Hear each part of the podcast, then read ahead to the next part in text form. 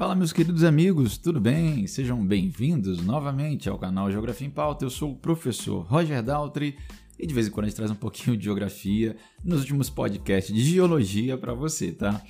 Pessoal, falar um pouquinho sobre esse movimento das placas tectônicas, a formação do relevo oceânico.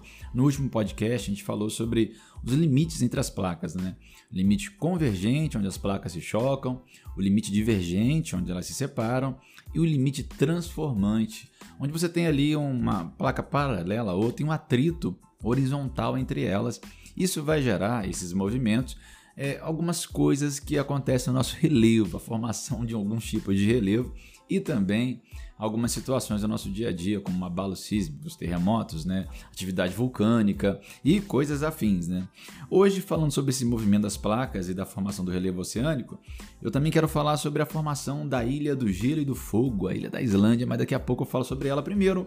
Vamos falar sobre esse movimento das placas e a formação do relevo do oceano, tá, galera? Ó, no, no assoalho oceânico, o relevo ele expressa a intensidade da atividade tectônica do planeta.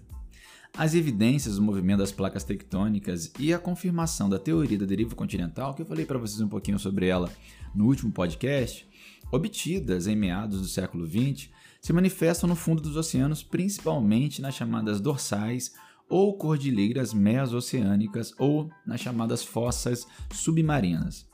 As dorsais mesoceânicas são cordilheiras vulcânicas submarinas ativas, situadas nos limites divergentes das placas. Opa, parou aí? Dorsais mesoceânicas, como no último podcast eu falei sobre a dorsal que acontece, que está sendo formada aqui entre a América do Sul e o continente africano a dorsal mesoatlântica, que já caiu em questão do Enem, galera, fica ligado aí que isso é importante. Ela é formada no limite chamado de divergente, onde as placas elas estão simplesmente separando. No centro da cadeia de montanhas marinhas, há uma fenda por onde aflora o magma originário do manto. Ao extravasar, o magma se resfria, renovando e, ao mesmo tempo, impulsionando o afastamento das placas. É importante, inclusive, que você acompanhe esses últimos podcasts, desde lá do primeiro falando sobre o de geologia, o primeiro dessa, desse, dessa playlist aqui que a gente está fazendo sobre geologia, porque a gente precisa entender como é o interior da Terra. Então, galera, ó, vamos pensar no interior da Terra, que a gente tem uma divisão física e uma divisão química. Na divisão química, nós dividimos ali crosta, manto, núcleo, ok? Na crosta, galera, nós temos uma fragmentação dela em grandes placas tectônicas que vão se movimentar porque o manto ele é muito quente, o núcleo ele é muito quente e isso faz com que o manto esteja em constante movimentação. E a gente vai ter dentro dele as correntes de convecção que vão movimentar a chamada astenosfera, que já está ligada ao critério físico, na divisão física, que é ali um limite entre as placas tectônicas, entre a crosta terrestre é, e o manto, e ali você tem essa movimentação que empurra as placas em diferentes direções. Isso gera é, limites diferentes entre as placas, como o convergente, o divergente e o transformante. Quando as placas elas se afastam, o magma ele acende, ele vem para a superfície. E é claro, se está no oceano, ele vai se resfriar mais rapidamente, galera. Obviamente, porque ele está em alta temperatura no interior da Terra, a placa ali que está acima dele está se afastando, essa fenda que se forma, o manto sobe, entra em contato com a água do oceano, vai se resfriar rapidamente, e o que, que vai acontecer com esse manto? O manto é rocha fundida, o manto é rocha derretida. Ele vai voltar ao seu estado de, de solidificação. Então, ao chegar na superfície, essa, esse manto fluido que está entrando, subindo por essa fenda que está sendo formada pela separação de duas placas tectônicas, o que vai acontecer nele é ele resfriar e virar rocha, tá, galera? Aí fala, pô, professor, beleza, resfriou, virou rocha, e aí já era. Agora tampou o buraco ali entre as duas placas. Mas tem que entender que as placas elas continuam sendo empurradas em direções diferentes. Então, não vai tampar, porque a placa continua sendo empurrada, então vai gerar uma outra fenda. E aí o manto vai continuar subindo.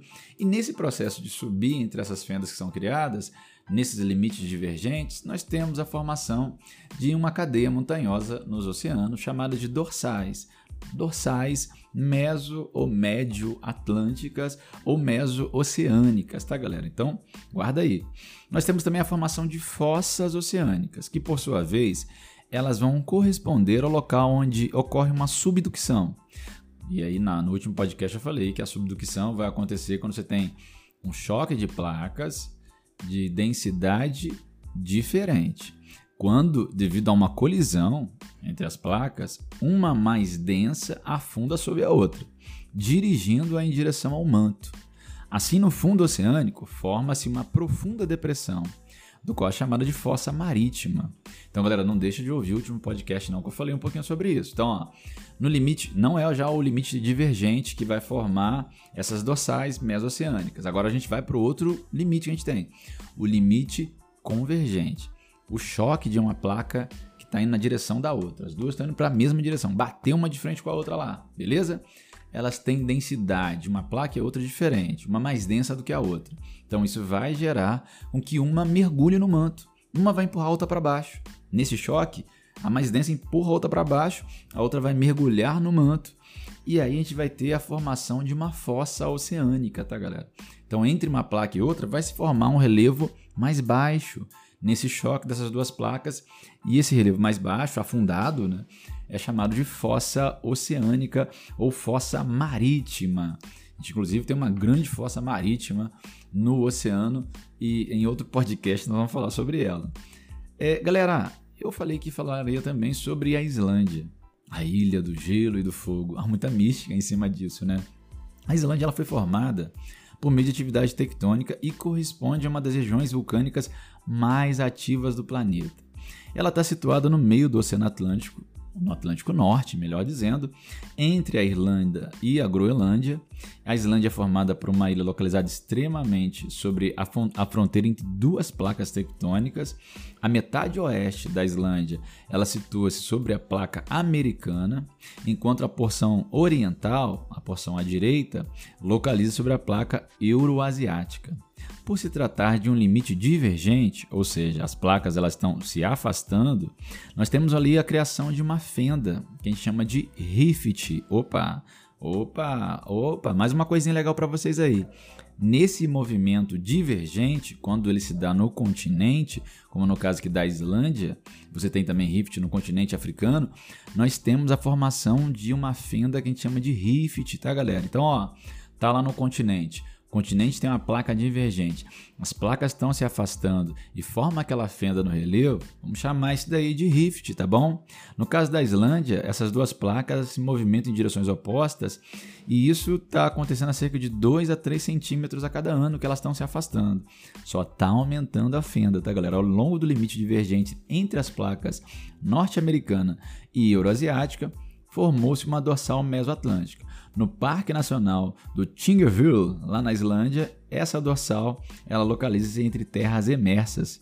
Então a gente tem, diferentemente daquelas dorsais oceânicas, como é, eu falei para vocês sobre a que acontece no Oceano Atlântico, a, a Médio Atlântico, a Mesoatlântica, lá na Islândia você tem uma dorsal no continente, tá galera? E um parque nacional onde você pode ver essa fenda entre essas duas placas que se afastam. A Islândia tem coisa muito bacana, né, galera? Além de ser feito, ter sido formado por toda essa atividade vulcânica entre essas placas, por movimentos que estão continuamente se, é, se fazendo no sentido lá divergente, o que divide a ilha quase que no meio, e duas placas, uma parte está numa placa, outra parte está em outra placa, como eu disse agora há pouco, a Islândia ela tem atividades vulcânicas constantes, ela tem geysers, né, que são maravilhosos, inclusive é um dos países, se não o país que mais utiliza a energia chamada de energia geotérmica, que é o geyser, aquele vulcão de água quente que vem ali é, devido à proximidade de, do, do, manto, do de áreas mais aquecidas é, nessas rochas. Você tem ali essa água que está no interior da Terra, ela é aquecida e ela sobe com aquela força, com aquela intensidade, provocando é, espetáculos da natureza e também podendo ser utilizado como uma fonte de energia limpa, já que a gente precisa muito discutir é, a matriz energética mundial, claro, em outros podcasts, né? mas é importante falar que a Islândia tem grande destaque na utilização da energia geotérmica por suas características também geológicas, tá? Então fique ligado aí, pessoal, porque a gente tem falado um pouco de geologia. A gente vai falar, inclusive, no próximo podcast sobre rocha, hein? Então, falando de geologia, vamos chegar no tema rocha, nessas, nesse agregado mineral que está no nosso dia a dia. E a gente se despede aqui nesse momento, fazendo aquele convite. A gente está também no YouTube, trazendo conteúdo para vocês. E tamo junto, tá, galera? Desculpe o assim ter ficado esse hiato aí de mais de mês sem fazer um podcast, mas agora a gente vai se organizar para estar tá trazendo conteúdo de qualidade para você constantemente, para você poder se preparar, entender um pouquinho da geografia do nosso dia a dia e vamos junto, tá? O convite é esse, tamo junto no Geografia em Pauta. Obrigado pela sua audiência, pela sua paciência e até a próxima. Fui, galera!